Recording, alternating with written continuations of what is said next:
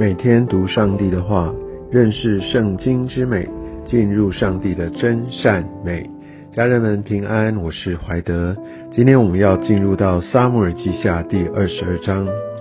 在这章经文当中，我们可以看到这个是大卫比较早期，他来呃，上帝拯救他，来脱离扫罗的追杀，他打败仇敌的一段赞美诗。在这样的一个颂赞当中，我们看到大卫他真实的经历，以及他全心对上帝的颂赞。当然，在这个颂赞之后，大卫他不是完全人，他还是犯了许多的错。但是神的保守、神的提醒、神的恢复、神的救赎，其实依然都很清楚的来在大卫的每一个阶段来向他显明。所以在早期我们所经历的，在日后其实神照样的按照他的旨意来扶持我们，来带领我们。那我们可以从这段颂赞的诗歌当中来看见上帝的本质。我们可以知道大卫所写下这一段的啊这样的一个颂赞，是他真实经历一个很深刻和一段很长时间的苦难之后所写下的。所以我们会用呕心沥血之作。为什么能够有这样深刻的一个描绘？是因为他真实的经历。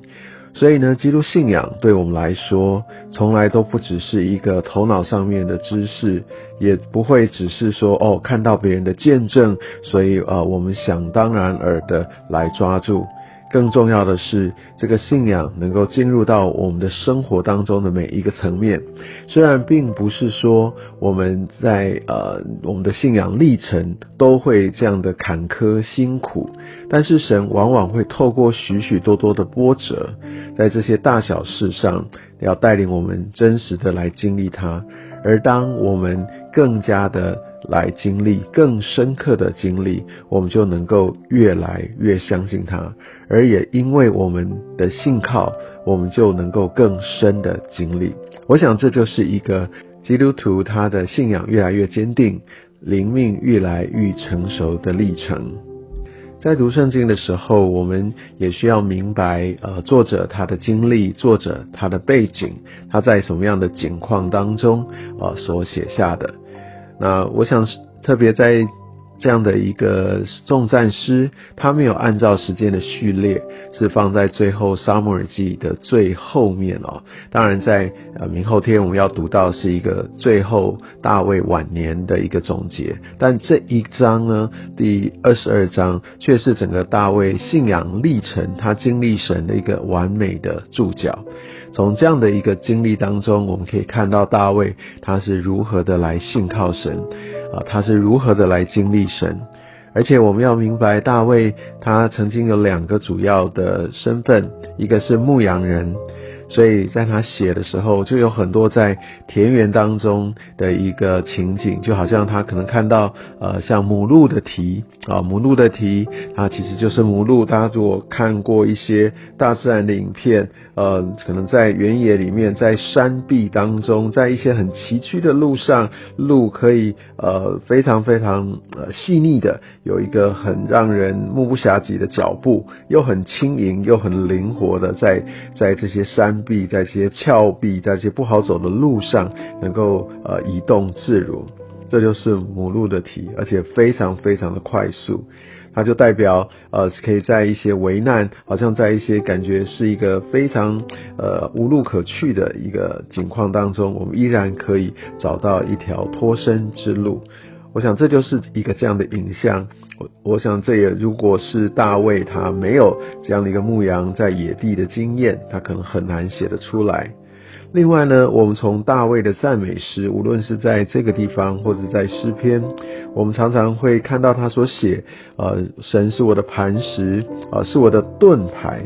啊，是我的避难所。我想这个其实，在军事、在战争上面，特别在古时候，呃，他们的战争当中，这是非常非常重要的。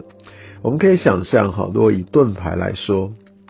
当他们在用这些呃刀剑，呃，这还有这些的弓箭在互相的来砍伐的时候，来互相杀戮之时，如果手中只有攻击的这这把宝剑，却没有一个盾牌，我们可以想象，那这个我们的情况会多么多么的危险。所以，呃，大卫他常常用盾牌来形容呃神对他的一个保护。啊，所以我想，这也就是当我们的生活经历越来越能够深入呃我们的这样的一个经历神的一个过程，我们所诠释出来的就会越来越深刻。但你可以想象，大卫所写下所谓的这个避难所，所谓的这个盾牌等等，都是对他来说是非常非常贴切的、非常重要的。没有的话，他可能就失去性命。就可以知道大卫他把神放在什么样的地位。他觉得他如果万一没有神，他的性命都没有了，是这样的一个绝对、绝对的一个拥抱。啊，相对于如果呃我们在信仰当中觉得神他所给的带领，他的一些的话语，他的一些的感动是参考性的，呃是可有可无的。或者说，有些时候我真的需要帮助时，呃，我宁可先 Google，我去问别人，而不是先来到上帝的面前。我相信这就带来一个很大很大的差异。所以，我们可以从这个经文当中可以看到大卫他是如何的来经历神，如何的来看待神。而我们也可以从大卫他在危难当中，他会呼求神，来看见他对神的态度。也许在这些的苦难，或者在世界的很多的压力里面，我们是选择转向神、呼求神、紧紧的抓住不放弃，还是我们选择也不用这么辛苦了，反正别人也都是这样子，我就放弃了吧？盼望这不会是我们生活当中的一个写照哦。就我们今天所读的呃这个二十二章来说，呃，我们可以看到它大概可以区分成三个部分。二到二十节呢，它主要在叙述着上帝的百姓，他因为因为依靠上帝而得蒙拯救；而二十一到二十八节，他呃所要表彰的是上帝的百姓，他也会因为依靠神来脱离罪孽，所以他不是停留在哦，我就只是呃可以得蒙我的救赎而已，但是他更进一步的来脱离罪孽。所以有些时候我们因为相信。所以我们遵守神的呃这样的话语法则，但也不是因为说我想要因为遵守了我可以得蒙拯救，但更重要的是我为什么会这样做？因为我相信，也因为我相信，所以我就得蒙拯救。所以我想重点哦，我想在大卫的那个时代，他还没有呃，是完全清楚知道耶稣基督这位受膏者。虽然他一些的篇章当中有稍微有些的预言，但是他毕竟没有见证到这件事，他没有完整的福音信息。他所知道的就是呃，要遵守神的法则，神要保护他。也许你会觉得说，哇，那他这样的一个信好像不完全哦，他以为要靠着自己的守律法才可以得救。但我想，即使是这样，他一个不完全，但是他是因为相信神，所以他愿意遵守。呃，所以他的一个得救蒙神喜悦，是因为他相信，而不是因为他完整的已经守住。我们知道，其实后面他犯了非常多的罪，所以信。而得救，我想这个从旧约到新约啊，我们的得救是出于恩典，而不是行为。我想这样一个中心信息是没有任何改变的，即使我们人并没有完全的明白，特别在旧约的时候。而在呃这一章经文里面，二十九到四十六节啊，他所提到第三个部分，就是上帝的百姓要因为着依靠神而能够得胜。即使呃状况再怎么样出我们的意料之外，但是七节所说耶和华是活神，意思就是他不是总是就在那里，感觉没有回应。活是跟我们会有互动的，我们有任何的需要带到他的面前，他会引导我们，他会指示我们。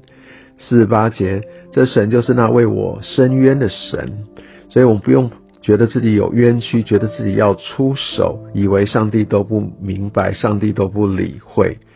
我相信，当我们有这样的一个确定的认识，可以帮助我们更深的，也更放心的，把我们这些的需要、困难交在神的手中。